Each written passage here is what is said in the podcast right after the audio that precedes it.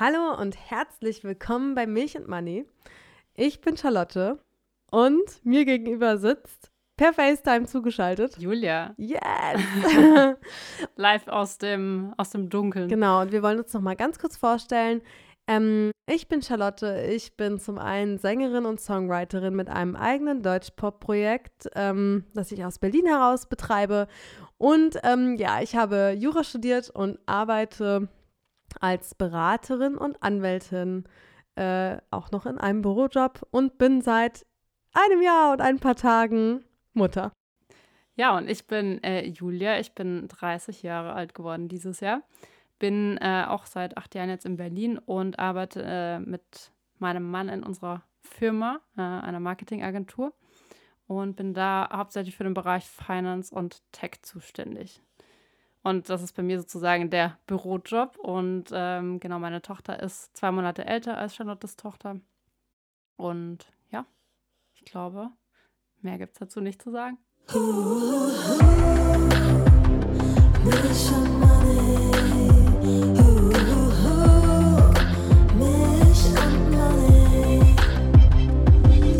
Hallo und herzlich willkommen zu unserem Podcast Milch und Money Dem Podcast rund um Mama sein und Karriere mit Julia. und Charlotte.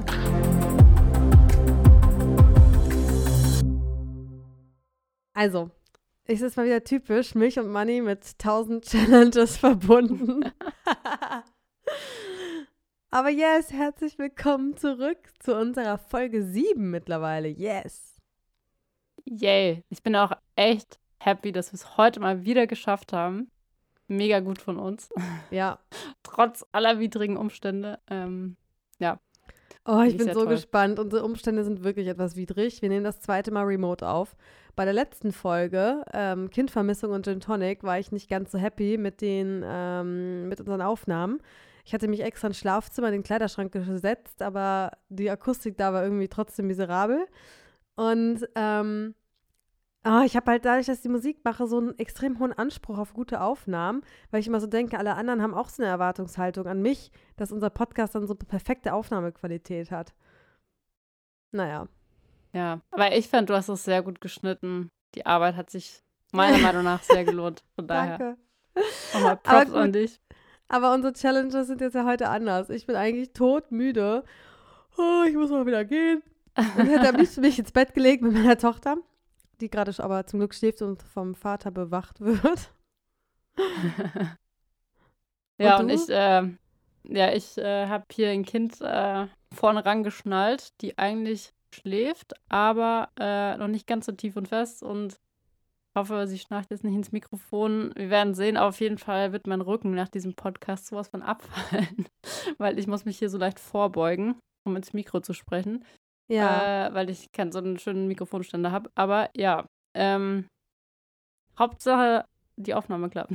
Richtig, genau. Mikrofonständer sollten wir dir noch besorgen. Ich habe so viele, ich kann dir mal einen vorbeibringen. Ja. Vielleicht Du müsstest nur versuchen, dass du möglichst angenehm. die ganze Zeit möglichst gleich weit vom Mikro weg bist und dich nicht so Ja. viel bewegst. Not so easy, I Mhm. know, mit Kind vorne in der Trage. Aber es wäre nicht Milch Kind. und Money, wenn wir nicht diese Challenges hätten, weil es geht ja in unserem Podcast auch darum, wie man das alles eigentlich vereinbart. Beruf, äh, eigene Selbstverwirklichung und Kind. Und wahrscheinlich hört ihr schon, es geht nur mit äh, kleinen Hindernissen, aber es ist auch einfach witzig. Ich meine, sonst wäre es ja auch langweilig, oder? Ja, wenn alles per- perfekt klappen würde, wäre langweilig. Beziehungsweise, oh, ich hasse das ja auch manchmal auf Instagram, ne? Ich muss mich ganz kurz auslassen darüber. Also man kriegt ja immer diese so perfekte Welt suggeriert und ich folge auch einigen sehr großen Influencern, die Kinder haben. Und manche davon sind sehr ehrlich und bei manchen hat man einfach nur das Gefühl, man selber ist der völlige Versager. Weil mein, mein Leben ist nicht so perfekt. Ich weiß nicht, die haben dann irgendwie halt ihren Instagram-Beruf, haben dann irgendwie noch ein eigenes Modelabel, noch irgendwie, weiß ich nicht, ein, äh, schreiben Bücher, bringen einen eigenen Podcast raus und vloggen und und haben eine Firma und bringen irgendwie das und haben noch ein Kind und es scheint immer so, als ob das alles super easy wäre. Und dann denke Mhm. ich immer so krass, ich habe meinen Bürojob, die Musik und Kind und Podcast und bin trotzdem völlig überfordert. Ja, ja, kenne ich. Ich glaube, das ist halt auch so, ich meine, du willst ja, ja, wir wollen jetzt nicht bei Instagram diskutieren, aber Nee. man will ja vielleicht auch das so ein bisschen als Inspiration sehen, aber auf der anderen Seite, ja, macht Doch, natürlich, ich bin fertig, wenn du so total- ein falsches Bild bekommst. Ne, ja, ja, ich bin total für die Inspiration. Ähm, aber ich bin dann doch ein bisschen Verfechter davon. Ich, ich, ich stehe dann doch so ein bisschen auch auf, äh, auf, auf, wie sagt man das, auf Real Content, Mhm. glaube ich. Ja, also bei uns gibt es nur Real Content. Ja, genau, unser Podcast ist die ungeschönte Wahrheit. genau, ungeschönt, äh, mit schlechtem Licht, aber zum Glück ist es nur ein Podcast. Da sieht Schon mal man sehr gut. Gut, dass wir keinen YouTube-Kanal gemacht haben. Ja. Aber weißt du was? Eigentlich passt das ganz cool mit diesem Instagram gerade als Einstieg, weil wir haben uns ja heute auch nochmal so ein sehr, auch nochmal so ein Thema rausgesucht, finde ich, was für mich so ein kleines Mysterium war. Ähm, bis zur Geburt und bis ich selber im Wochenbett gesteckt habe. Denn es geht heute um die Frage, wann kann ich aufstehen nach einer Geburt? Und zwar wirklich im wahrsten Sinne des Wortes, weil ich meine, zum Beispiel auf Instagram äh, kriegt man ja auch nicht, nicht immer, es gibt ja auch Real Content ähm, Instagram-Accounts, aber um diese Geburt herum sieht das ja alles auch immer so rosig aus. Ich will es auch gar nicht schlecht reden jetzt, aber ähm, ich habe zum Beispiel mit meiner eigenen Mutter, obwohl sie auch vier Kinder bekommen hat, nie so konkret darüber gesprochen und auch nicht mit anderen ähm, Freundinnen oder halt Mü Müttern, äh, wie das wirklich denn so ist nach der Geburt. Und ich habe mich immer gefragt, äh, du weißt ja, Julia, ich frage mich immer alles und alles sind für mich immer voll die großen Fragen, mit denen ich mich so monatelang beschäftige.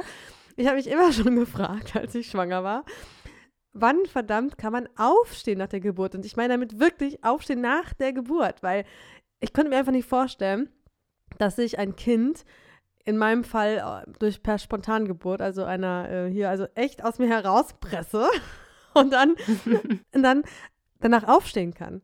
Ich habe wirklich gedacht, das heißt ja dann auch, man hat sechs Wochen Wochenbett Ja. und ähm, oder das Wochenbett soll sechs Wochen ungefähr dauern und ähm, ich habe dann echt so gedacht, wie geht das? Wie kann ich dieses Krankenhaus jeweils wieder verlassen? Wie schafft man das nach so einer Geburt und nach so einer krassen körperlichen äh, Grenzerfahrung, seine Beine wieder aus dem Bett zu schwingen? Ich finde es so witzig, dass du dich diese Frage gestellt hast, weil ich habe mir da wirklich so 0,0 Gedanken gemacht. Das war wirklich, also ich, vielleicht mache ich mir auch einfach, stelle ich mir einfach grundsätzlich keine Fragen. Ich weiß es nicht. Aber Und ich mir also viel das zu war wirklich viele. so null auf meiner Liste. Krass. Das war voll auf meiner. Liste. Ja. Hast du dich das nie Ähm, gefragt? Gar nicht, gar nicht, gar nee. nicht? Hast Nee. einfach so gedacht, so Kind raus und dann Ich habe gar nichts, nee, ich habe nichts gedacht. Ich habe nichts, so. also ich habe da einfach nicht dran gedacht. Ich habe einfach, ja, ich habe wirklich nicht, nichts gedacht. Gar nicht vorher, dass du dann überlegt hast, ob das weh tut oder so? Mm, Nein. nee. Weil ich denke mir so, also ich meine, wenn du überlegst, das bringt dir ja auch nichts. Also du, du bist ja in einer Situation, das heißt jetzt zu überlegen, tut's weh oder tut's nicht weh, bringt dir ja nichts. Also, Ja, also wenn es weh tut, dann wird es ja auch weh tun. ja, das daher- stimmt. Aber es ging mir dann ja eher, daher, äh, du hast ja eh keine Wahl. ja, man hat keine, naja, doch, ja, eben schon. Weil wenn ich zum Beispiel mir Gedanken mache und irgendwie jetzt erfahren hätte, das ist alles total schrecklich und man kann auf gar keinen Fall sich bewegen, dann hätte ich einfach, würde ich jetzt noch im Krankenhaus liegen. so, jetzt mal übertrieben gesagt. Ähm, dann hätte man sich natürlich irgendwie darauf einstellen können, zum Beispiel, weil wir haben ja in meinem Fall, wir haben ja schon in einer, in zwei Folgen zuvor über die Geburt gesprochen. Ich hoffe, ich erinnere mich richtig. Mhm. War das Folge 5? Ja.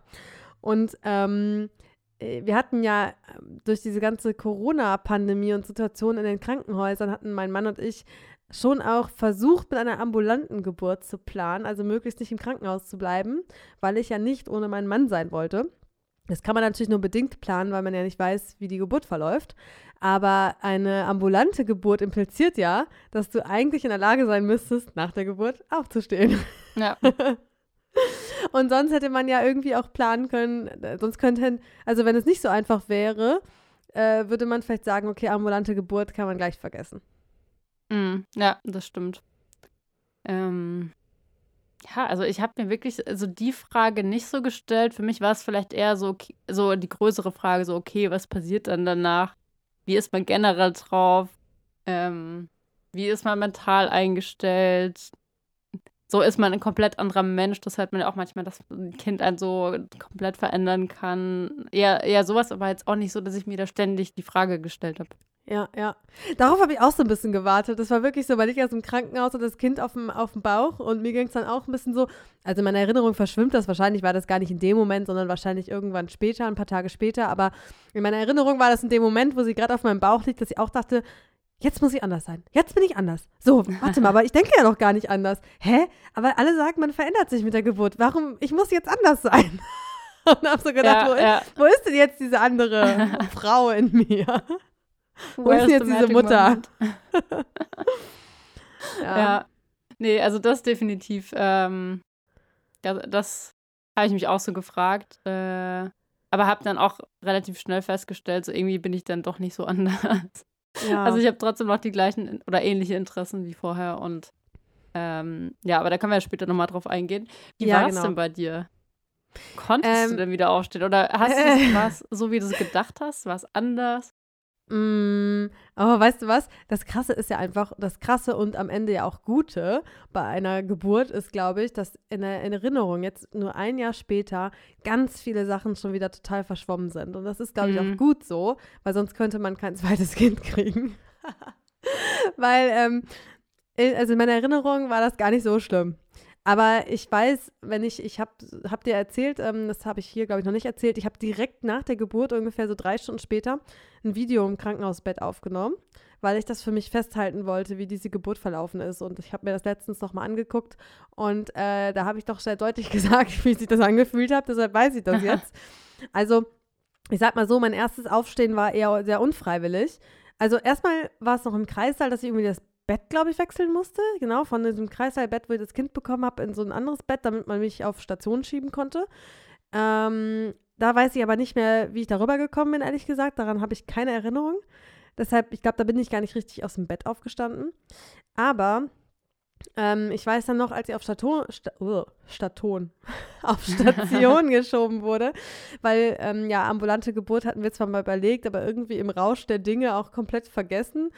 Äh, und dann wurde mein Mann ja, wie ich glaube ich in der letzten Folge schon erzählt hatte, ziemlich unsanft aus diesem Krankenhaus geworfen. Und äh, mich hatte die Nachtschwester nur ins Zimmer reingeschoben mit Kind auf dem Bauch und mich angeschrien, ich soll jetzt meine Maske aufziehen. Und ich wusste ja nicht, wo die ist. Und dann musste ich tatsächlich, ich glaube, es waren wirklich keine drei Stunden nach der Geburt, aufstehen und diese Maske suchen. Und das habe ich wirklich als Horror in Erinnerung. Das kann ich leider in meiner Mhm. Erinnerung auch nicht mehr Kann mir schönreden. vorstellen. Weil ich wurde ja auch genäht und dann habe ich dieses Kind da irgendwie neben mich in das Bettchen gelegt oder so. Ich weiß ehrlich gesagt nicht mehr, was ich mit ihr gemacht habe. Und, ähm, und musste mich dann halt bücken und meinen Koffer aufmachen. Und das habe ich als sehr, sehr schlimm in Erinnerung, weil ich wurde gerade frisch genäht. Ich habe gerade ein Kind aus mir herausgepresst. Das können wir auch nicht schön reden. Ähm, So viel Hormone, wie man da auch hat. Also irgendwie nach der Geburt fällt dieser Hormonspiegel, glaube ich, auch ein bisschen ab. Und ich hatte schon echt krasse Schmerzen. Also man ist dann so, schon so ein bisschen wie betäubt zwischen den Beinen und ähm, auch ein bisschen wackelig vom Kreislauf, extrem wackelig im Kreislauf. Ich war total Und da war ja auch wackelig. keiner mit im Raum, ne? Ich meine, ich war ja ganz alleine. Wenn ich da jetzt einfach umgekippt wäre und Wow. dann mit dem Kopf gegen irgendwie die, die Stuhlkante und wäre dann da irgendwie mit so einer Kopfplatzwunde ohnmächtig geworden, hätte es gar keiner gemerkt. Ja. Krass. Nee, bei mir war das, also ich war auch, bei mir war so der Kreislauf das Schlimmste eigentlich. Also da, das ging gar nicht, dass ich, oder also so ganz, ganz direkt nach der Geburt bin ich ja selbst ins Bett gelaufen. Äh, was schon so, ich weiß nicht, was war das, 10 Meter oder so. Ah, ein Äh, bisschen hab mehr ich aber auch- vielleicht. Ja, vielleicht ein bisschen mehr, ich weiß es, also 15 Meter oder so. Ähm, das habe ich aber null mitbekommen, also das war so, also es war so, so ein, so ein In Walk-off. Keine Ja, Ahnung, ja. so ein- in Trance. Aber dann weiß ich, da musste ich irgendwann auf Toilette. Oh, ja. und dann hatte ich aber das Glück, also ich hatte eine Doula da und die Hebamme, die haben halt gesagt, ja, sie begleiten mich. Und die haben mich beide jeweils an der Seite eingehakt. Und ich bin sowas von langsam zu dieser Toilette gelaufen. Und ich glaube, wir mussten sogar auf dem Weg zu diesen, diese 15 Meter zurück, mussten wir wieder einmal anhalten. Und ich glaube, ich musste mich sogar auf den Boden legen, weil ich mein Kreislauf so im Keller war. Und ähm, dann haben sie mich eben zur Toilette gebracht und wurde mir eben auch gesagt, ich soll in die Dusche gehen, äh, wenn ich aufs Klo muss. Und dann stand Übrigens, ich in der Dusche dieser Tipp, Julia, dieser Tipp ist Gold wert. Das müssen wir hier in der Folge sagen. Wir haben uns ja kurz unterhalten vor der Folge, äh, Ja. was wir hier sagen wollen. Und wir haben uns darauf geeinigt, wir machen hier Real Talk, weil ich finde, das ist voll wichtig, weil so ein Wissen muss man irgendwie weitergeben. Und ich habe es nur von dir erfahren, dass man unbedingt nach der Geburt nur im Stehen pinkeln sollte unter der Dusche. Und das ist the best Tipp, wenn man eine Spontangeburt hatte, den wir euch hier mitgeben können. Ja, Setzt euch auf gar keinen Fall auf eine Toilette, solange es verhinderbar ist. Und pinkelt in der Dusche im Stehen, weil das ist wirklich das Beste, wie man es machen kann, weil alles andere ist Horror. ja, ja. Ähm, auf jeden Fall weiß ich noch, dass ich dann halt so in dieser Dusche stand. Und dann haben diese gemeint, ich soll das halt auch langsam angehen lassen, weil sie haben gemeint, ich soll so Wasser auch über meine Beine laufen lassen und alles. Dann habe ich angefangen, dieses Wasser anzudrehen, auch gar nicht so wirklich heiß. Und dann habe ich nur so gemerkt, ich bin nämlich einmal in meinem Leben schon ohnmächtig geworden. Und ich habe so gemerkt, oh oh, oh oh, das fühlt sich genauso an. habe ich gesagt, so, hey Leute, ich muss hier nochmal raus. Dann bin ich nochmal ganz schnell aus der Dusche raus. Und dann haben die mich nochmal auf den Badezimmerboden gelegt, meine Beine hochgenommen. Krass. Und dann hat es nochmal kurz gedauert und dann konnte ich endlich dann so ein bisschen aufstehen. Aber das erste Aufstehen war echt super mühsam. Und das ging dann noch so, eigentlich glaube ich bis abends oder sogar bis zum nächsten Tag, dass ich da vom Kreislauf her wirklich so gar nicht äh, am Start war. Und dass ich wirklich auch nicht alleine auf Toilette gehen konnte. Also ich musste immer von einer Person begleitet werden, die mich dann dahin bringt. Äh, aber ich glaube, dann so nach einem Tag war das auch wieder normal. Und dann ich glaube, so der erste Tag war noch so, dass man sich so ein bisschen wackelig und instabil fühlt. Aber ich weiß, dass ich auf jeden Fall an Tag drei schon wieder so gut aufstehen konnte und eigentlich schon wahrscheinlich wieder zu viel gemacht habe, als eigentlich Mhm. gemacht werden sollte. Dafür sind wir beide, glaube ich, gute Kandidaten immer. ja, Ähm, ja, ich, also ich kann bei mir sagen, gut, nachdem ich das erste Mal da irgendwie geschafft habe, aufzustehen, ich glaube, das Schlimmste war auch irgendwie auch so der Bauch und die Bauchmuskeln. Ich meine, ich will mir gar nicht vorstellen, wie das nach dem Kaiserschnitt sein muss, wenn da die ganzen Bauchmuskeln auch durchtrennt sind. Äh, da kann man das vielleicht gar nicht. Also, aber das war trotzdem auch nicht leicht. Vor allem auch noch was, so ein, so ein Ding, was mir keiner vorher gesagt hat. Also, ich weiß noch, ganz genau, als hier Duchess Catherine, ja, zukünftige Königin in zweiter Mhm. Reihe von, äh, von Großbritannien, als sie, oder England, als sie, ähm, ja, als das Kind bekommen hat, hat sie doch irgendwie einen Tag nach der Geburt, glaube ich, auf der Treppe Stimmt, gestanden und ja. das Kind gezeigt. Und ich war Ja. damals voll geschockt, weil sie hatte doch so einen genau großen Bauch wie vor der Geburt. ja, ja. Und ich dachte so, hä? Und dann habe ich dann mit meiner Mutter drüber gesprochen und sie meinte so, ja, krass, sie erinnert sich auch noch voll daran, dass sie so zur Geburt ihre normale Jeans von vor der Schwangerschaft mitgenommen hat. Und dann wollte sie nach der Geburt in diese Jeans reingehen und das ging gar nicht. weil, Was? ja, weil irgendwie, man macht sich nicht so klar, so ein bisschen ist es schon so, dass ein kleiner Hohlraum ja zurückbleibt. Und das muss sich erst Ja. zurückbilden. Deshalb heißt es ja auch Ja, ja, Wochenbett und jeden Fall. Und ähm, man hat danach halt schon einen sehr, also ich zumindest hatte einen extrem geblähten Bauch. Der war natürlich nicht mehr ganz so dick wie davor, aber auch jetzt auch nicht weg sozusagen. Da ist halt noch mehr Bauch, als man, glaube ich, erstmal denkt. So. Bei mir war das erstaunlicherweise ziemlich schnell, ziemlich flach. Also da war ich wirklich so erstaunt, dass ich mir dachte so, Ja, boah, krass. Weil ich Wahrscheinlich halt auch anders unterschiedlich von Person zu Person, ne? Ja, aber bei mir hat es dann dafür danach ziemlich lang gedauert. Also so eigentlich, so, soweit ich mich erinnere, so sechs Monate, bis ich das Gefühl hatte, dass mein Bauch wieder halbwegs ganz so zurück ist, wie es davor war. Also es hat dann wirklich so gefühlt viel länger gedauert, obwohl es am Anfang so schnell ging. Ah, das weiß ich bei mir jetzt gar nicht mehr Ja. so konkret. Ich weiß jetzt gar nicht, wie ich eigentlich darauf gekommen war. Ach so, ja genau, wegen der Bauchmuskeln und so und dass der Bauch das noch ein bisschen gebläht ist und das tut irgendwie dann schon auch ein bisschen weh. Also ich meine, ja, man ist halt einfach so mitgenommen von der Geburt. Das, auch wenn sie jetzt gerade bei mir oder auch bei dir sehr unkompliziert, schnell und, und gut verliefen, hat man trotzdem irgendwie, ja, ich will nicht sagen so eine Wunde oder so, aber irgendwie ja schon. Da hat du auch das ja Plazenta gelöst. Also Natürlich hat man da ja schon irgendwie eine eine innere Wunde. Ja, genau, ist es ja auch so. Also Ja. Muss auch erstmal verheilen und ist Richtig. ja auch ein großes Stück, was sich da ablöst von einem. Ja, ja, ist auch so. Und boah, ich bin gerade aber voll emotional geworden, als du das erzählt hast mit deiner Dula und der Hebamme zu Hause, die dich untergehakt haben. Ey, da könnte ich jetzt heulen, weil jetzt kommt doch die Erinnerung gerade wieder konkreter hoch. Weil ich weiß noch, ähm, als dann schließlich meine Maske gefunden habe, kam dann irgendwann die fauchige Nachtschwester wieder rein. Und ich musste so richtig dringend pinkeln. Und er hatte so eine Praktikantin dabei. Und ich hatte wahnsinnige Angst davor, auf Toilette zu gehen. Äh, Auch Mhm. wenn ich wusste von dir, ich mache es im Stehen. Und dann habe ich denen gesagt, ich will nur in der Dusche pinkeln. Da haben die mich erstmal voll angemacht und gesagt, nee, geht auf gar keinen Fall, ich muss auf Toilette. Aber ich meine, das war eh in einem Raum, aber ich wollte auf gar keinen Fall. Und dann musste Mhm. ich mich mit denen richtig streiten und mich da richtig durchsetzen, dass ich in der Dusche pinkel. Und dann ist die Nachtschwester beleidigt rausgegangen und die Praktikantin oder was das war, die hat mir dann äh, geholfen, da hinzulaufen. Und dann habe ich mich da geduscht. Gut, im Krankenhaus ist natürlich in, im Anführungszeichen dann wenigstens der Vorteil, das ist alles ja ebenerdig, da sind überall so Mhm. Halterungen. Und ich Mhm. musste dann nirgendwo reinsteigen und habe mich dann da unter die Dusche gestellt. Ähm, man verliert ja irgendwie auch noch, ja, ja, wir können es ja auch nicht schönreden, ja auch noch sehr viel Blut. Und ähm, ich glaube, Kreislauf hatte ich da auf jeden Fall auch. Also auf jeden Fall habe ich mich da mit so Tippelschritten hin und her bewegt. Aber ich Mhm. weiß auch noch, ich kann jetzt nicht mehr exakt sagen, wie viele äh, Stunden später. Ich schätze mal, nachdem die beiden gegangen sind oder die Praktikantin gegangen ist, habe ich, glaube ich, eine Stunde später mich aufgerappelt aus dem Bett nochmal und bin duschen gegangen. Also so richtig duschen. Krass. Weil irgendwie hat mir, ich musste einfach, ich hatte das Gefühl, ich muss mich irgendwie duschen nach dieser ganzen Anstrengung der Geburt und ich musste mich irgendwie einmal so, ja, irgendwie so Mhm. wohlfühlen. Und ich wollte vor allem dieses eklige Krankenhaus, oh Gott, meine Stimme, dieses eklige Krankenhaushemd wieder loswerden.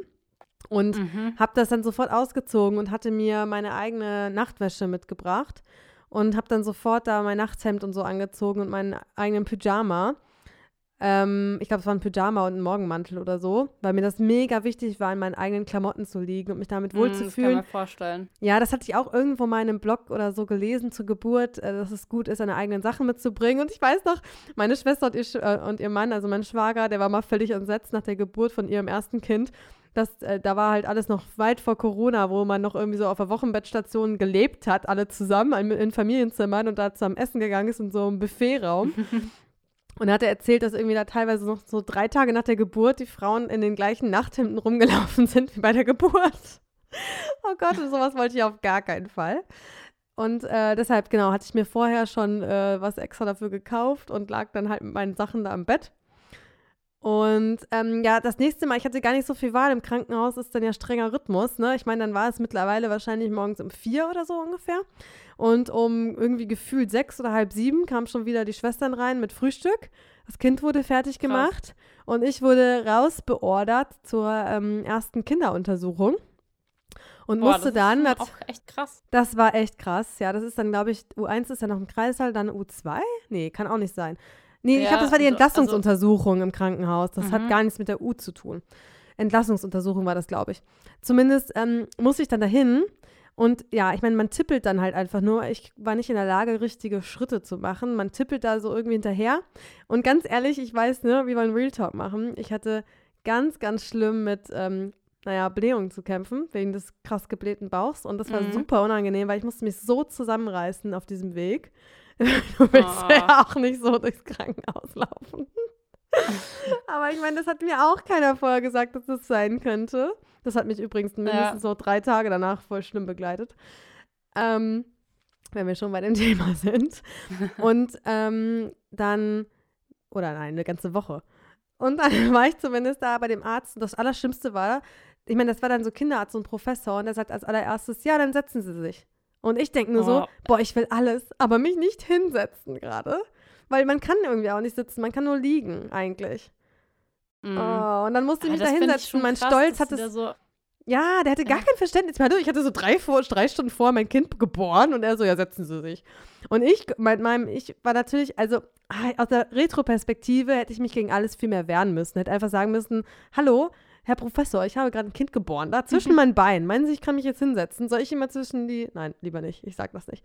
Aber zumindest habe ich mich dann so gut es gegen mich hingesetzt, habe aber meine Arme so auf die Armstütze gelehnt und habe mich dann damit so eine halbe Stunde lang so hochgehalten, damit ich mich nicht richtig hinsetzen musste. Das weiß ich noch, war hart. Und dann habe ich mich ja wieder hingelegt und dann wollte ich ja unbedingt aus diesem Krankenhaus raus. Und ähm, erinnere mich dann halt noch, dass ich dann von Felix abgeholt wurde und noch ganz lange auf so einen blöden Arztbrief warten musste. Und dann, ähm, als ich das endlich alles hatte, hat mir auch keiner geholfen. Ich musste dann ja Ellie unter den einen Arm klemmen, unter den anderen meinen Koffer und da über den Flur tippeln bis zum Fahrstuhl, wo Felix auf mich warten durfte. Boah, das ist schon heavy. Und das also war hart. zu heben und so. Also das Geburt, Kind auf der einen Seite zu tragen und auf der anderen Seite dann, äh, natürlich ist das nicht schwer nach der Geburt, aber ne, irgendwie dann den Koffer und ich musste den ja auch alleine zumachen und alles. Und dann halt, ich bin ja ein Jahr, mh, der Arztbrief hat ja meine Entlassung ganze drei Stunden verzögert. Felix hat ja drei Stunden vor der Krankenhaustür gewartet auf mich und ich habe drei Oh Stunden mit angezogener Jacke und angezogenem Baby, weil ich ja keine Ahnung hatte, wie man das macht, im Zimmer gestanden, auf den Arztbrief gewartet. Das ist kein Witz.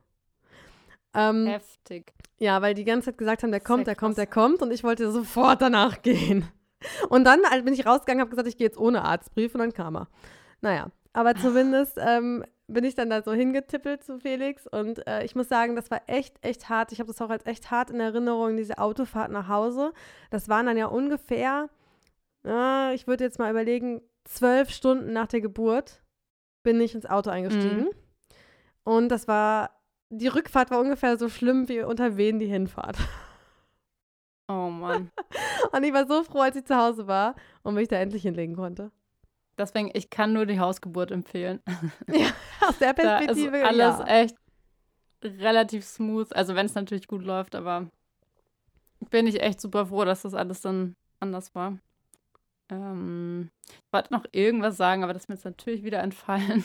Oh nein, und ich habe so lange gelabert gerade. Aber, ähm, nee, vielleicht nochmal, das war es zwar nicht, aber auch noch äh, ein Kommentar zu den äh, Duschen und Klamotten. Also bei mir war es tatsächlich so, ich wollte auch duschen, aber es ging einfach nicht. Also ich war schon so froh, wenn ich da irgendwie so kurz mal irgendwie mich halten konnte auf den Beinen, aber zum Meer war gar nicht, war ich gar nicht in der Lage. Ähm, und ich weiß noch, mir war so heiß oder so warm die nä- nächsten, glaube ich, drei Tage nach der Geburt. Ich bin ja normalerweise so eine Frostbeule und es war Winter und klar, bei uns zu Hause war es schon eingeheizt. Aber ich bin da äh, mit kurzen Sachen rumgelaufen, mir war überhaupt nicht kalt. Das war bei mir irgendwie so ein, weiß ich nicht, Nebeneffekt nach der Geburt noch. Ey, das hatte ich ganz schlimm, diese Hormonschwankung danach. Ich hatte, ich hatte, ich musste mich nach der Geburt, die ersten zwei Wochen, glaube ich, jede Nacht zweimal umziehen, weil alles klitschnass war durch die Hormonumstellung.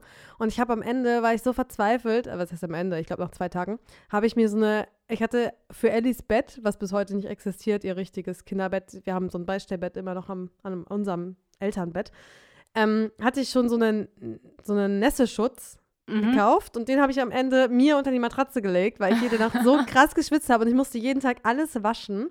Ich konnte irgendwann Krass. nicht mehr. Und das hat mich auch fast am Wochenbett am Anfang am allermeisten genervt, dieses ganz krasse Schwitzen und dass ich mich dauernd umziehen musste. Mhm. Aber das weiß ich echt auch noch. Das war so untypisch für mich, dass mir einfach so heiß ist und äh, Ja. ja. War aber auch mal ganz angenehm. Also ich habe jetzt zum Glück nicht so krass geschwitzt, glaube ich, aber dass einem auch mal einfach warm ist, das fand ich echt cool irgendwie, dass man im Winter irgendwie auch mit kurzen Sachen rumlaufen kann. War das in der Schwangerschaft nicht bei dir so? Bei mir war das in den Schwangerschaftsmonaten Mm. im Winter so krass. Mir war immer so warm, ich konnte immer nur ohne Decke schlafen. Nee, so warm war mir nicht. Also mir war, glaube ich, schon wärmer als sonst, aber mir war jetzt nicht so krass warm. Nee. Ja. Naja. Ja. Aber wie war das denn bei dir? Du hast ja an einem Freitagmorgen dein Kind bekommen und warst zu Hause. Ja. Wann bist du denn dann in diesen nächsten Tagen, hast du das Bett dann irgendwie überhaupt groß verlassen? Ähm, also ich muss sagen, am ersten Tag habe ich mich schon, also Samstag dann schon versucht, sehr zusammenzureißen und auch an den Tipp der Hebammen und so zu halten, dass man eigentlich ja nicht aufstehen sollte. Mhm. Deswegen habe ich das mir dann in den Samstag schon sehr stark vorgenommen und bin da, glaube ich, eigentlich wirklich nur auf Toilette und sonst gar nicht raus. Ähm, Sonntag, da war dann auch, also es war ja auch bei uns Besuch da. Sonntag bin ich dann, glaube ich, schon mal auch so auf die Couch und dann wieder zurück ins Bett, aber Mhm. mehr auch nicht. Und ich habe dann mir schon auch gesagt, ich will nicht zu früh eben rausgehen und zu viel spazieren gehen oder so. Weil ich Mhm. das, also ich, ich hätte es nämlich sonst gemacht, aber ich weiß eben auch, es wird einem geraten, dass man halt auch die erste Woche eigentlich eher sehr Piano macht und nicht zu viel laufen sollte und so weiter. Und ich war eigentlich auch die erste Woche, glaube ich, gar nicht an der frischen Luft. Also da habe ich Ja. mich in, so, in meiner Wohnung so eingehüllt. Ähm, und das war zudem auch noch, also das kam dann halt noch dazu, das war so eine super eiseskalte Woche. Also es war dann kurz nach der Geburt viel, mega viel Schnee, es war wirklich brutal kalt. Und da habe ich mir auch gedacht, also ich gehe jetzt nicht mit einem Neugeborenen bei Minusgraden raus. Ähm, Nee, ich kann sie zwar natürlich nicht. anziehen, aber das ist, also, das, da war das Wetter halt auch überhaupt nicht dafür da. Und deswegen habe ich mir gedacht, okay, passt jetzt alles, dann bleibe ich halt einfach Ja. drin. Aber ich musste dann, ähm, weil es ja eine Hausgeburt war, musste ich dann die U2 oder so, Mhm. ähm, die nach einer Woche U2 oder so in den ersten paar, paar Tagen stattfindet, die musste ich halt beim Kinderarzt machen. Und da weiß ich noch, das war dann nach, eine Woche nach der Geburt, musste ich dann mit ihr in, dem, in der Babyschale im Auto zum äh, Kinderarzt fahren. Und ich habe erst noch gedacht, ach, so weit ist der auch nicht weg. Also der ist ungefähr ja da, wo, wo wir jetzt wohnen. Das heißt, das mhm. war so von meiner alten Wohnung bis hierher so eine Viertelstunde, 20 Minuten. Da habe ich mir gedacht, ach, dann nehme ich doch den Kinderwagen, laufe ich ein bisschen rum. Und dann habe ich bei mir überlegt, so, nee. Also das ist, ich weiß ja nicht, wie es dann läuft. Ich muss dann auch wieder zurücklaufen. Und du weißt ja dann nicht, ob dann irgendwie alles so gut ist oder nicht. Und dann habe ich mir gedacht, nee, ich nehme jetzt einfach das Auto, fahre die paar Meter und alles gut. Und das war dann im Endeffekt, glaube ich, auch besser, weil ich habe mich schon so ein bisschen, also eigentlich gut gefühlt, aber auf der anderen Seite habe ich mir auch gedacht, so, ja, also vielleicht sollte ich es halt einfach auch noch nicht so krass übertreiben, weil es ist halt erst ja. eine Woche her, dass das Kind auf der Welt ist. Und ja. Ja.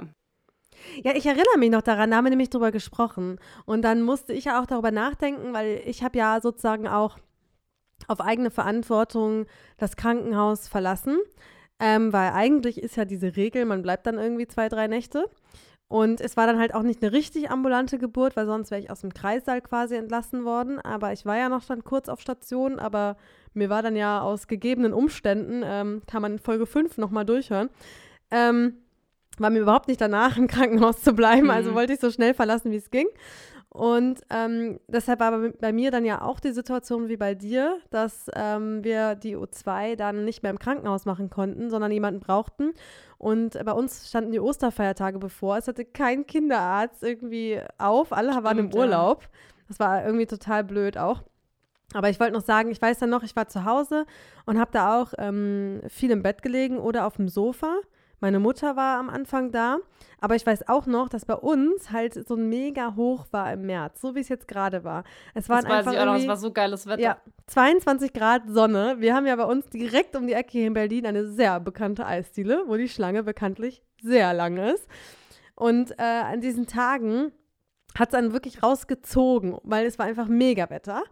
Und ähm, da würde ich aber auch sagen, habe ich mich ein bisschen zu früh überreden lassen, vielleicht auch eigentlich ich wollte, ich weiß nicht mehr so richtig, ich glaube, ich wollte nur so semi-halb raus, aber Felix wollte gerne und irgendwie wollte ich dann auch nicht alleine sein oder mit der Kleinen alleine sein und bin diese paar Meter mit zur Eisdiele gegangen am zweiten Tag nach der Geburt. Und die Eisdiele ist Krass. ungefähr, ich würde mal sagen, um unsere Hausecke herum, ich würde mal sagen, so 40 Meter entfernt.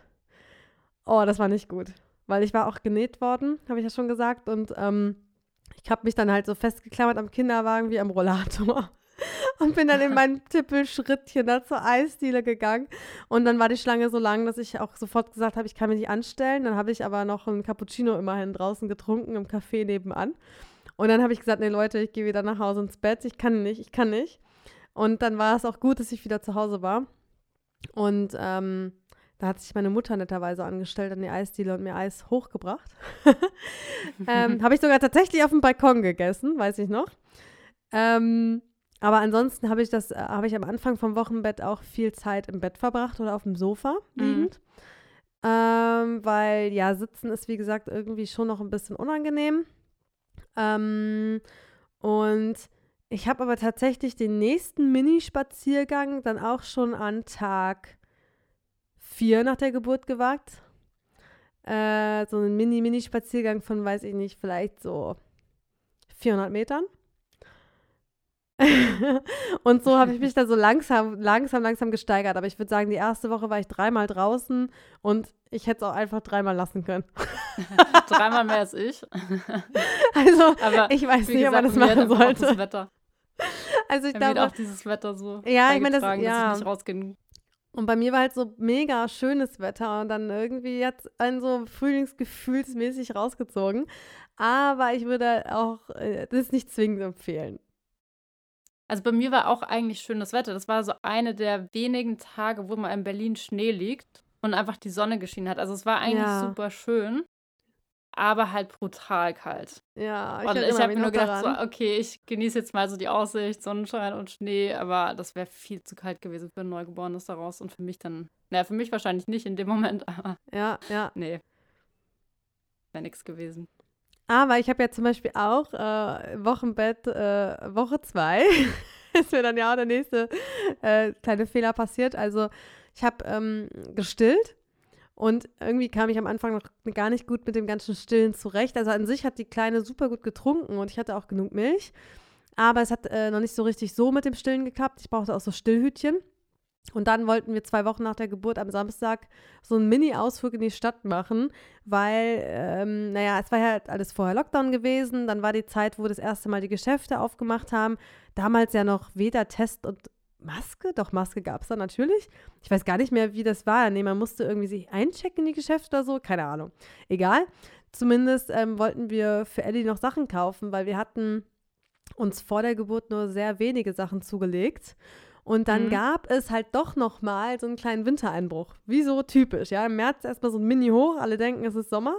Und dann kam noch mal der Schnee. und wir hatten gar nicht die richtigen Sachen. Uns fehlte auch eine Strumpfhose und alles Mögliche. Und dann ähm, sind wir halt in die Stadt gefahren. Und ich war halt noch so überfordert mit diesem ganzen Stillen und wie das ging, dass ich dann so eine Stillpause, glaube ich, von vier Stunden hatte. Und meine Brüste sind fast geplatzt auf dem Nachhauseweg. Aber ich habe mich noch nicht getraut, in der Öffentlichkeit zu stillen. Ich war einfach noch völlig unfähig und noch überhaupt nicht in diesem Flow drin, wie das geht. Mm. Und ähm, habe dann eine so heftige Brustentzündung bekommen, dass ich danach eine Woche ah. richtig schlimm krank im Bett lag mit richtig Hochfieber und Schüttelfrost. Das war nicht lustig. Ähm, also, ja, mein Tipp ist dann eher schön liegen bleiben. Wenigstens die ersten ja. zwei Wochen. ja. Äh. Und aber ich muss auch sagen, ich weiß noch, also ich habe mich wirklich so relativ gut zusammengerissen, mich nicht so viel körperlich zu betätigen, würde ich jetzt mal behaupten. Ähm, aber ich weiß, dass ich dann schon relativ schnell, so vielleicht so nach einer Woche, ähm, auch, auch jetzt nicht mehr ganz so in dieser Bubble war und auch dann wieder so gedacht habe, so, aha, was geht denn so in der Arbeit? Dann kam irgendwie so die eine oder andere Nachricht, dann habe ich gedacht, okay, dann, dann schaue ich mal kurz rein oder ich helfe noch bei der Frage oder so. Also das habe ich dann relativ schnell wieder gemacht, dass ich mir gedacht habe, so, ah ja, so, so kurz mal einen Laptop schauen, dann kann ich schon noch was machen. Aber damit hast du gerade ein voll wichtiges zweites Thema aufgemacht, wo du den Übergang gerade so smooth gemacht hast, dass das keiner richtig gemerkt hat. weil wir wollten ja bei der Frage, wann kann ich nach der Geburt wieder aufstehen, eigentlich zwei Themenfelder abdecken. Nämlich einmal konkret wirklich, wann kann ich nach der Geburt aus diesem Bett wieder aufstehen, in dem ich gerade das Kind geboren habe oder ich gerade operiert wurde nach einem Kaiserschnitt, wobei wir die Frage gar nicht beantworten können. Ähm, und der Frage, wann kann ich wieder aufstehen im Sinne von, wann habe ich wieder Bock, irgendwas zu machen? Oder wann, ab wann kann man sich eigentlich wieder zutrauen oder kann man wieder so, ja, arbeiten, wenn man Lust hat? Ich finde, so wann ist man wieder einsatzfähig für das Leben davor? Ja, so, ja wobei so wann, das davor ja nicht mehr ganz so ist. Nee, danach. das davor gibt es gar nicht mehr. Aber ähm, also das war, glaube ich, eher sowas, was, also ich habe es mir, wie gesagt, jetzt nicht so jeden Tag so ganz bewusst die Frage gestellt, aber das war schon eher so das, wo ich mir gedacht habe, so, aha, wie ist es denn danach und kann man dann irgendwie wieder arbeiten? Will man wieder arbeiten? Was macht man denn dann? Wann geht das wieder? Ähm, das war eher so die, die Frage bei mir und ich weiß, dass das relativ schnell ging. Also ich meine, ich, ich muss ja immer dazu sagen, ich bin ja jetzt nicht einfach, sag ich mal, irgendwo angestellt, sondern wir haben unsere eigene Firma und ich glaube, das ist immer was anderes, als wenn du jetzt ja ganz normalerweise in dieser Zeit auch noch am Mutterschutz bist. Mhm. Und äh, ich glaube, dann würde man auch nicht einfach sagen, so, ja, ich hole jetzt meinen Laptop raus und arbeite. Äh, das, glaube ich, würde keiner machen. Würde ich, glaube ich, auch nicht machen in der Situation.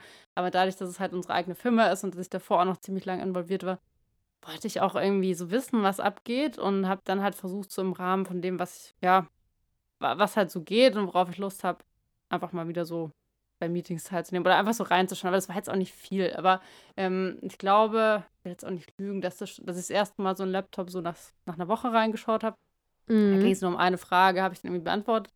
Ähm, und dann weiß ich aber, dass ich schon versucht habe, so eine Routine zu entwickeln und dass es mir dann aber auch schon wichtig war, weil ich ja wusste, ich will dann möglichst schnell wieder einsteigen, so am Ball zu bleiben. Und ich weiß, dass ich so nach, nach drei Wochen hatte ich so das Gefühl, aha, jetzt habe ich irgendwie so halbwegs einen Plan, wie das mit dem Kind läuft. Das war zwar noch weit entfernt von der Routine, aber ich hatte zumindest den Eindruck, ich weiß jetzt, was man so den ganzen Tag lang alles zu tun hat mit Kind.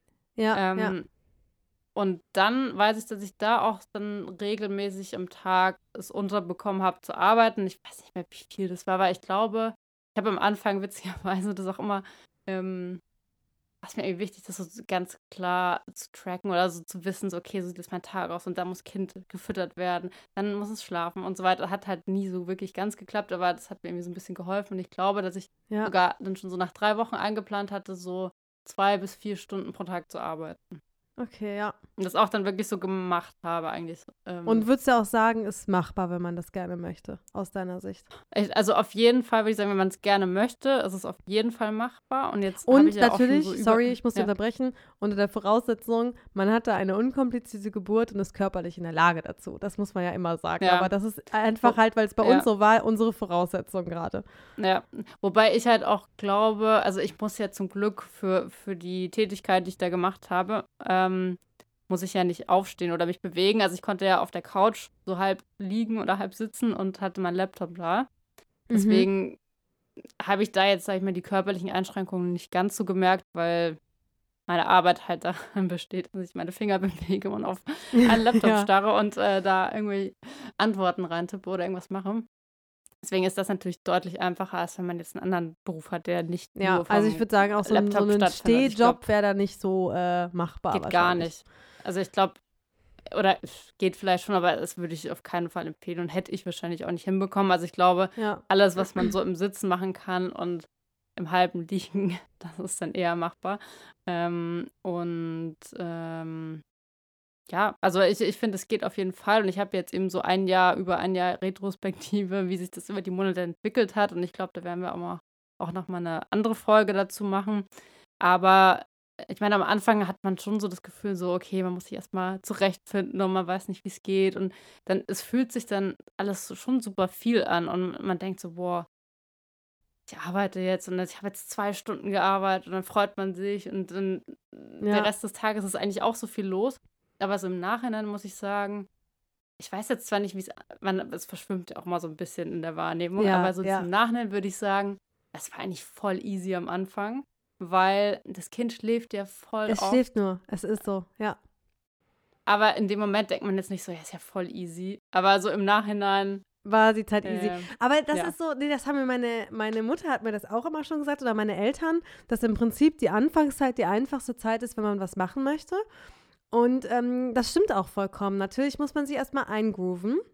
Und ich würde sagen, das hat bei mir auch so ungefähr drei Wochen gedauert, bis man so eine, ja, eine Routine, wie du sagst, würde ich auch nicht sagen, aber bis man irgendwie so für sich so ein mehr Selbstbewusstsein entwickelt hat im Umgang mit dem Kind und was, was man alles kann und machen kann. Und äh, erstaunlicherweise, obwohl ich ja ein ultra so hibbeliger Mensch, glaube ich, bin und sehr ungeduldig und immer sehr schnell, ich rede ja auch immer viel zu schnell, ähm, hat mir meine Hebamme immer, immer im Wochenbett gesagt, sie ist total fasziniert davon, dass man, wie entspannt mein Mann und ich sind. Und ich habe immer gedacht, ja, aber hä, wieso denn nicht? Ich meine, ich bin im Wochenbett, ich liege hier und mein Kind schläft den ganzen Tag. Was, warum soll ich denn jetzt nicht entspannt sein? Bis heute weiß ich eigentlich gar nicht, was machen denn die anderen da im Wochenbett? Weil, also irgendwie, ja, ich weiß, ich kann mich nicht mehr daran erinnern. Sie hat mir das bestimmt erklärt, was die anderen da irgendwie machen. Die haben sich, glaube ich, mal sehr, alle wahrscheinlich sehr viel gestresst mit dem Kind oder so, aber mh, natürlich macht man sich irgendwie Gedanken, wie alles funktioniert, aber irgendwie war ich da von Anfang an so ein bisschen mehr selbstbewusst und souverän, weil ich meine, natürlich ist das ein Kind und auch mein erstes gewesen und ich habe keine Ahnung, wie es läuft. Ich habe das erste Mal in meinem Leben eine Windel im Krankenhaus umgemacht. Also ich wusste nicht, Ich wie es geht vorher. ja, und ähm, aber ich habe da für mich irgendwie schon so ein bisschen Selbstbewusstsein gehabt, dass ich das natürlich irgendwie schaffen würde. Also daran hatte ich Mhm. eigentlich nie Zweifel. Und ähm, war aber vielleicht, muss ich auch gestehen, ein bisschen über mich selbst äh, überrascht, wie gut ich das gemeistert habe, glaube ich. Ich muss mich da mal selbst loben oder Holz klopfen. ja. ähm, und zwar einfach nur aus der Perspektive, dass ich sonst schon ein Mensch bin, der in ganz vielen Sachen sehr, sehr unsicher ist, auch wenn man mir dass das sich vielleicht viele Fragen stellt. ich stelle mir sehr viele Fragen. Ich bin nicht so selbstbewusst, wie es wirkt. Und, äh, oder musste mir das hart erarbeiten, so selbstbewusst zu werden. Und bin total unsicher in ganz vielen Sachen. Das ist, glaube ich, auch das, was meine künstlerische Seite ausmacht. Weil Künstler sein ist man eigentlich nur, weil man unsicher ist. Also ich glaube, das ist eine ganz wichtige Komponente des, des künstlerischen oder kreativen Schaffens. Ähm, während ich natürlich in meinem Bürojob äh, lernen musste, auf eine sehr harte Weise, sehr selbstbewusst zu sein. da wurde ich damals auch sehr ins kalte Wasser geworfen. Und ich glaube, diese Mischung macht das dann vielleicht, dass ich da irgendwie für mich schon so ein Selbstbewusstsein für mich hatte, dass wir das irgendwie schon wuppen würden als Eltern. Und ähm, ja. Aber zumindest war ich über diese Aussage sehr erstaunt, dass sie irgendwie jedes Mal, wenn sie kam, wieder gesagt hat, boah, ihr seid so entspannt, ich kann es gar nicht glauben. und ja, fand ich faszinierend, dass mir das mal jemand Hat's sagen Hat mir würde. nicht gesagt. Wir hatten ja witzigerweise Wir hatten ja die, die gleiche, gleiche, ne? Im Wochenende. Vielleicht, meint es jemand dich? Nein, nee, aber ich war eigentlich auch total Du warst entspannt. auch voll entspannt. Aber ich weiß halt auch, das wollte ich gerade sagen, mit diesen drei Wochen, die du hattest, dass ich auch ungefähr, ich habe so nach zwei Wochen, glaube ich, wieder mehr angefangen, Stories auf Instagram auch zu machen. Und ich glaube, nach so drei Wochen habe ich auch langsam wieder angefangen, mich den Laptop zu setzen, weil ich, ähm, ich glaube, ungefähr vier Wochen nach der Geburt äh, von meinem Song Neue, Neue Träume eine Akustikversion ähm, veröffentlicht habe.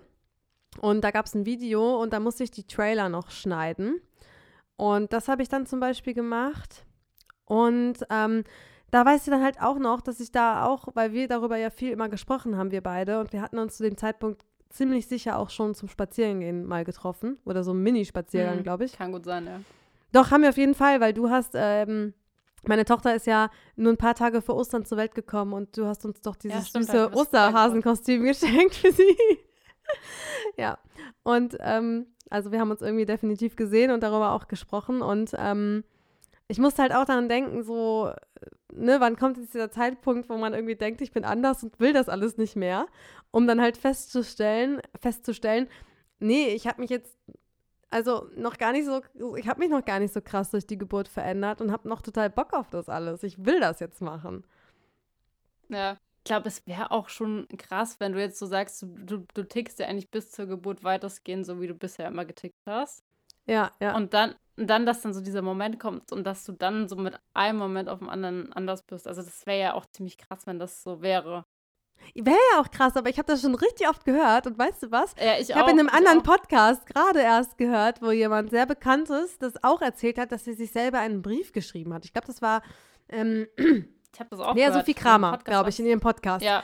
Die hat in nee, ihrem Podcast, ja. äh, wie heißt sie nochmal, ähm, Fast and Curious, hat sie, glaube ich, erzählt, dass sie sich selber einen Brief geschrieben hat. So von wegen, ah, so bin ich, um den nach der Geburt zu lesen und festzustellen, ah, so bin ich immer noch. also, ich glaube, man verändert sich nach der Geburt, natürlich. Nein, Frau verändert sich nach der Geburt. Aber ähm, das ist ein Prozess. Man ist nicht Kind kommt raus, ich bin anders. Sondern das ist so ein Prozess und ich glaube, das deutet sich vielleicht auch daran an, an dieser Reise, die wir jetzt in unserem Podcast durchlaufen, dass man so ein paar Wochen nach der Geburt schon wieder Lust hat, was zu machen. Das Kind schläft noch viel und es ist auch gut machbar. Die immer größeren Veränderungen schleichen sich so ein bisschen rein, je aktiver das Kind ja auch wird. Mm, ja. Ja. Ja, definitiv. Also ich glaube auch, äh, ich meine, der, der Begriff nach der Geburt ist ja eigentlich nichts, also nach der Geburt ist ja jetzt unser gesamtes Leben. Also Richtig. wir sind ja jetzt immer nach der Geburt. Das stimmt. Vielleicht, vielleicht ist es gar nicht so gemeint, dass es direkt nach der Geburt ist, sondern einfach nach einer Geburt. Nach einer das Geburt, ist, ja, so äh, muss man es eher sehen. Ja. Von daher, ja, ich glaube auch, wir können ja jetzt schon ein bisschen zurückblicken auf die Geburt und die Zeit danach und wahrscheinlich werden wir da auch nochmal ausführlich drüber sprechen, wann anders, aber ich glaube auch, dass es so ein schleichender Prozess ist und man sich schon verändert. Also man verändert sich ja auch, wenn man kein Kind hat, verändert man sich ja wahrscheinlich auch. Ja, ich habe mich ähm, total viel verändert nur, in meinem Leben vorher. Nur man, man kriegt halt eine andere Dimension und wahrscheinlich merkt man das nochmal krasser, dass man halt eine andere Dimension auch nochmal sieht oder man denkt. Man kriegt eine andere Dimension, ja. Ja, definitiv. Und was ich sozusagen dann nur jedem mitgeben kann für nach der Geburt, ist, glaube ich, halt eben doch dann das, was meine Hebamme anscheinend bei uns immer so gelobt hat, ist halt irgendwie so diese Entspannung und Gelassenheit. Ich gebe zu, die ist, glaube ich, jetzt nicht mehr ganz so da, weil einfach jetzt das Leben mit äh, sehr aktivem Kind und jetzt noch Job und der Musik und dem Podcast ein bisschen brutaler geworden ist, so in der Schnelligkeit und allem. Ähm, und auch im Workload. Aber ich glaube, gerade für den Beginn nach der Geburt ist es, glaube ich, total wichtig, irgendwie so zu versuchen, trotzdem gelassen und entspannt zu sein. Mhm. Ich weiß, das klingt jetzt einfach. So ein Kind schreit auch nachts, man muss nachts aufstehen und sich kümmern und wickeln und man kriegt wenig Schlaf und man hat irgendwie ja auch noch mit den Geburtsfolgen zu kämpfen. Aber ähm, man sollte sich, was ich damit meine, nicht so einen Stress machen, auch nicht von außen machen lassen, dass irgendwie Dinge so oder so zu sein haben. Und ähm, das habe ich zumindest für mich immer schon äh, mir dann so vorgenommen, mir nicht zu viel sagen zu lassen, beziehungsweise mir nicht zu viel, wenn mir jemand dann was reinredet, mir das nicht immer so zu Herzen zu nehmen. Mhm. Und ähm, mir da irgendwie so meinen, my way so ein bisschen so zu bewahren. Ja. Und da ist es halt, finde ich, auch ganz, dann vielleicht doch ganz gut, wenn du halt das Wochenbett wirklich so durchziehst, wie es sein sollte. Und wenn du, ich meine, Wochenbett ist ja nicht sechs Wochen, das finde ich schon ziemlich lang, aber ich glaube, so die ersten lang. drei Wochen sind schon so, dass man die gut als wirklich Wochenbett nutzen kann. Und wenn du da ja dann auch nicht so viele Leute siehst, dann kannst du ja eigentlich auch das sozusagen einfach nach deiner Art und Weise machen. Ja. Ähm, wenn du dich da einfach so ein bisschen einigelst und sozusagen einfach so in deiner kleinen Welt äh, erstmal bist und ja, die drei Zumindest Wochen sind auch halt- schnell rum. Zumindest beim ersten Kind, ne? Ich meine, ich weiß nicht, Ja. Julia, wir sprechen uns dann nochmal, wenn die zweiten, dritten oder vierten Kinder da sind, wer weiß. Aber zum Beispiel bin ich ja das dritte Kind von meiner Mutter und ich bin zwei Tage vor Weihnachten geboren. Meine Mutter hatte da zu Hause zwei ältere Kinder sitzen, die wollten natürlich Weihnachten feiern. Äh, dementsprechend ist sie direkt, äh, weil auch meine Geburt zum Glück unkompliziert lief, aus dem Krankenhaus raus und stand mit mir an Weihnachten in der Kirche mit den anderen Kindern und danach unter dem Krass. Weihnachtsbaum. Und ähm, ich glaube, wahrscheinlich ist das, was wir jetzt gerade sagen, auch so ein Privileg, wahrscheinlich vom ersten Kind. Äh, Ja, und man kann es beim zweiten. jetzt auch so sagen, ja. Ja, also ich meine, ich würde mir vornehmen, beim zweiten ho hoffentlich dann irgendwie auch mir so eine Ruhephase einzubauen im Wochenbett. Kommt natürlich ein bisschen drauf an, wann so ein Kind mal kommen würde. Wenn das halt an so einen Feiertag fällt, kann das schwierig werden. Ähm, aber trotzdem sich da irgendwie dieses kleine Nest dann trotzdem zu bauen, aber dann vielleicht mit einem bisschen anderem Setup. Aber Mhm. trotzdem mit dem, dass man da irgendwie nichts hat sonst. Aber ich muss noch sagen, was mir noch einfällt zu dem, wann man hat mal wieder Bock zu arbeiten. Ähm, mir hat, äh, ich hatte ein Angebot für eine Podcast-Folge zu meinem Song. Da sollte ich in einem Podcast äh, auftreten und meinen Song vorstellen, aber auch zum Thema Mutter sein. Und äh, wir hatten kurz vor der Geburt dazu gesprochen und ich hatte einen Termin dann im April vorgeschlagen, so vier Wochen nach der Geburt. Und dann hat die vom Podcast mir das abgesagt, hat gesagt, nee, da hast du ja gerade ein Kind bekommen, da kannst du keinen Podcast aufnehmen. Und ich, äh, als dann dieser Termin war, habe ich sofort gedacht, hä, ich könnte jetzt so easy mit ihr darüber sprechen. Mhm. Aber ja, dann war der Zug abgefahren. Im Nachhinein würde ich auch so denken, ja, ich meine, das Einfachste, was ich da machen kann, ist da mit jemandem zwei Stunden zu quatschen, während das Kind schläft. also, Ja. Und da Ja. kannst du es ja auch wirklich, also relativ gut planen, weil die Fenster, in denen das Kind wach ist, die sind sehr klein. Und ja, da ja. kannst du das dann echt gut alles reinplanen, was du sonst machen willst. Ja, aber es, also es wird auf jeden Fall tendenziell schon eher more challenging. More challenging, ja. Wobei man muss ja auch so ein bisschen beides la- belassen. Ich glaube, wir haben beide festgestellt, man hat so nach drei, vier Wochen äh, Lust und wenn man Ambitionen hat, kann man sich da Ja. auch was zutrauen, ein bisschen was zu machen. Aber natürlich ist es jetzt irgendwie kein Acht-Stunden-Tag. Gut, kann man wahrscheinlich auch machen, aber muss man halt für sich wissen, ob man es will. Aber man man ist ja auch wollen. schon Ja, Genau, viel mit dem Drumherum beschäftigt. Ich meine, gerade, egal ob man jetzt stillt oder füttert, irgendwie muss das alles vorbereitet und gemacht werden. Das dauert einfach alles. Dann das Wickeln, das Kind anziehen, sich Ja. selber fertig machen. Also ich weiß noch, dass ich für alles, wahrscheinlich so erst bei den ersten zwei Wochen, auch relativ lange gebraucht habe. Ähm, ja total. ja, So man hat mit seinen so, Wehwehchen Ahnung. noch zu kämpfen. Alles dauert ewig, genau. Ja, vor allem am Anfang, weißt du, du gehst raus und das, da bist du dann so ein kleines, die Kinder sind ja auch so klein, bis du so ein kleines Kind angezogen hast. Das dauert Ja. auch irgendwie. Ja, ähm, ja. Ja, also das weiß ich auch noch. Ähm, ja, aber ich glaube, was ich schon auch gemerkt habe, also es hätte jetzt auch nicht geklappt, wenn ich so sofort wieder so komplett im Geschehen drin wäre und auch wirklich Sachen von mir komplett abhängig sind, dass ich die mache.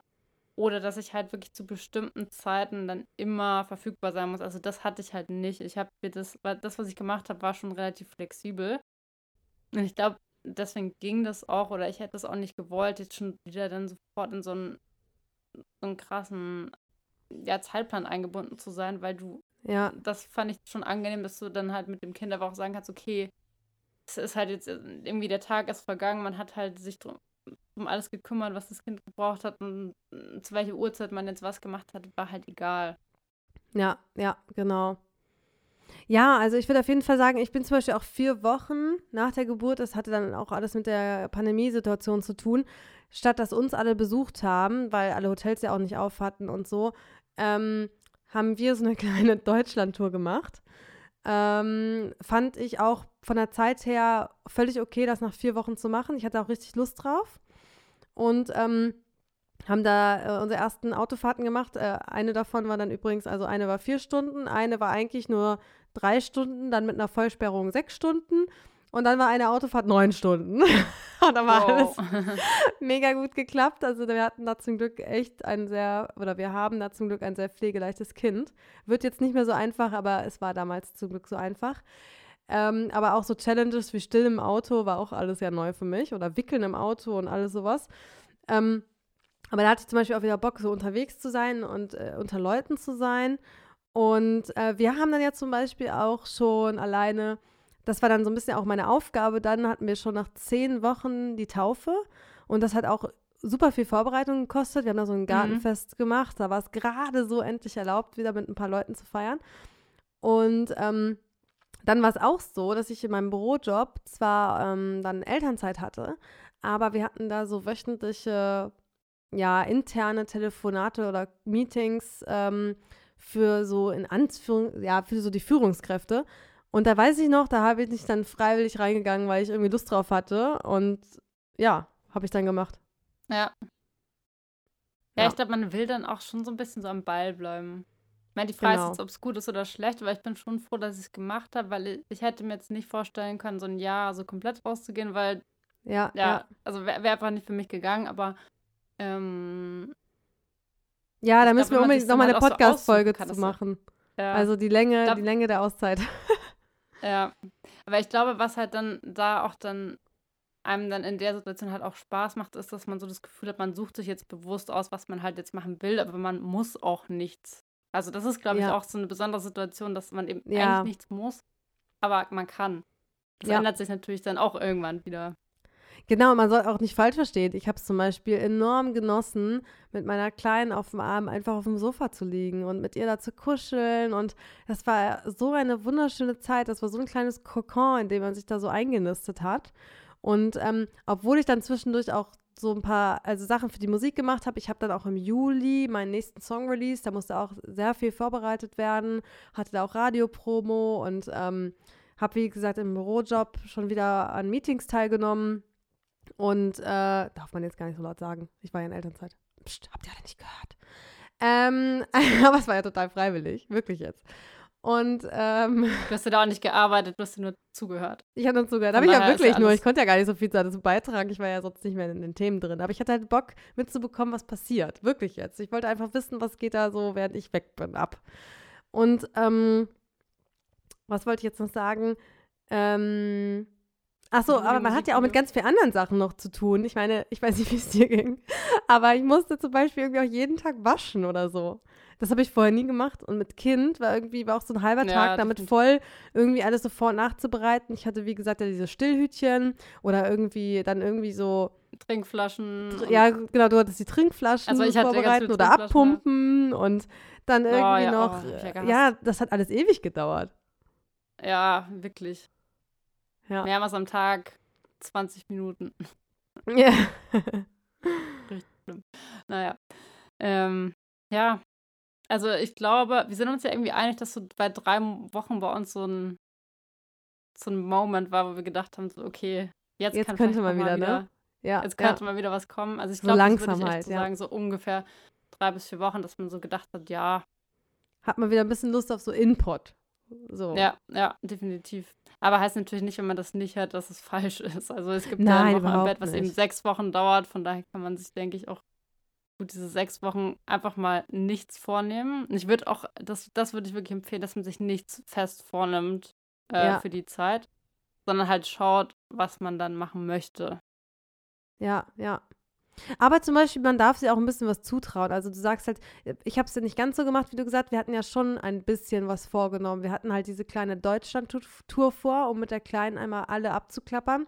Was halt auch daran lag, dass einige Personen äh, nicht mehr reisefähig waren und sind und äh, wie die Urgroßeltern der Kleinen. Und denen wollten wir schon ermöglichen, sie kennenzulernen, so mhm. schnell wie möglich halt, wo sie noch so klein ist und äh, ihnen nochmal diese Besonderheit zu geben. Und haben halt irgendwie wirklich auf dieser Tour wirklich die gesamte Familie abgeklappert. Mhm. Und, ähm, ähm, und was wollte ich jetzt noch sagen? Und dann hatten wir, hatten wir nach sechs Wochen nach der Geburt schon so ein Familienwochenende im Schwarzwald. aber das war auch mega, das war ja eigentlich im Prinzip voll entspannt. Aber das war natürlich dann auch, stand dann ja auch schon länger fest. Das war aber für mich irgendwie auch kein Hindernis, weil es ja Freizeit war. Und, ähm, und dann zehn Wochen später genau die Taufe, die wir dann halt auch komplett ja selbst organisiert haben, war ja dann auch äh, so das erste größere Fest. Und und dann ungefähr drei Monate nach der Geburt der erste Song-Release wieder. Also ja, also ich finde, so ein bisschen was das kann man sich da schon. ziemlich vollgepackt. Ja, ich hatte es doch voll, voll gepackt. Und vor allem der Song-Release und so, das stand ja schon alles fest, weil ich hatte ja auch Radio-Promo und so. Das habe ich ja nicht eine Woche vorher gemacht, sondern das, das mm. muss man ja alles okay, also vorbereiten. Also, dauert auch. Es ne? funktioniert vielleicht auch beides, aber bei mir war es wirklich so, ich habe mir da nichts konkret vorgenommen. Ich wusste, dass ich es machen will, aber ich habe mir echt gesagt, so, okay, ich schaue einfach mal, wann es wieder passt und ja, ja. wie sich das dann entwickelt. Aber ich habe mir zum Beispiel keinen Stress damit gemacht. Also mir hat das dann Spaß gemacht. Und zum Beispiel war es ja auch so, dass ich wieder so Lust hatte, irgendwie so ein Projekt zu haben, dass ich auch dann in der Zeit angefangen habe, äh, meinen Vlog zu starten äh, auf YouTube. Music Mini and Me, der aktuell ein bisschen brach liegt. Muss ich mal wieder aktivieren. Ich filme übrigens voll viel dafür, aber ich schaffe es nicht, mich hinzusetzen und zu schneiden. Naja, anderes Thema. Aber ähm, ja, also ich finde, was wir eher mitgeben wollen, ist ja so, dass man einfach für sich mal so eine Timeline im Kopf vielleicht formen kann, wie das aussehen könnte nach so einer Geburt, weil mhm. bei mir war so ein bisschen da einfach so, so die Geburt und danach erstmal so, keine Ahnung. Und ja. das soll ja nur so ein kleiner Tipp sein oder Hinweis sein, wie es aussehen kann, unter der Voraussetzung, dass man körperlich äh, fit und das Kind auch aus der Geburt rausgekommen ist. Ähm, das ist ja dafür die Grundvoraussetzung. Und dann hat man halt vielleicht nach so drei, vier Wochen wieder mal ein bisschen mehr Lust, ähm, was anderes zu machen. Ja. Ich finde, das äh, passt eigentlich alles gut zusammen, was wir besprochen haben. ähm, ich würde auch sagen, ähm, mein Handy-Akku ist schon wieder fast leer, oh. bevor das Ende sehr abrupt wird. Ähm, kann man diese Folge ähm, ja, abschließen. ne? ähm, und ja, wir freuen uns, wenn ihr bis zum Ende uns zugehört habt, wenn ihr wieder eingeschaltet habt oder wenn ihr auch neu seid. Ähm, yeah. Freuen wir uns auch sehr. Dann unbedingt alle Folgen vorher anhören, weil wir haben äh, ja eigentlich so eine kleine chronologische Folge aufgebaut. Das heißt, ähm, wir referenzieren uns ja auch immer auf die Folgen davor. Und vielleicht ist das ein oder andere dann nicht ganz so klar, wenn man nicht reingehört hat. Deswegen hört gerne auch mal in die Folgen davor rein. Genau. Also dann vielen Dank fürs Zuhören.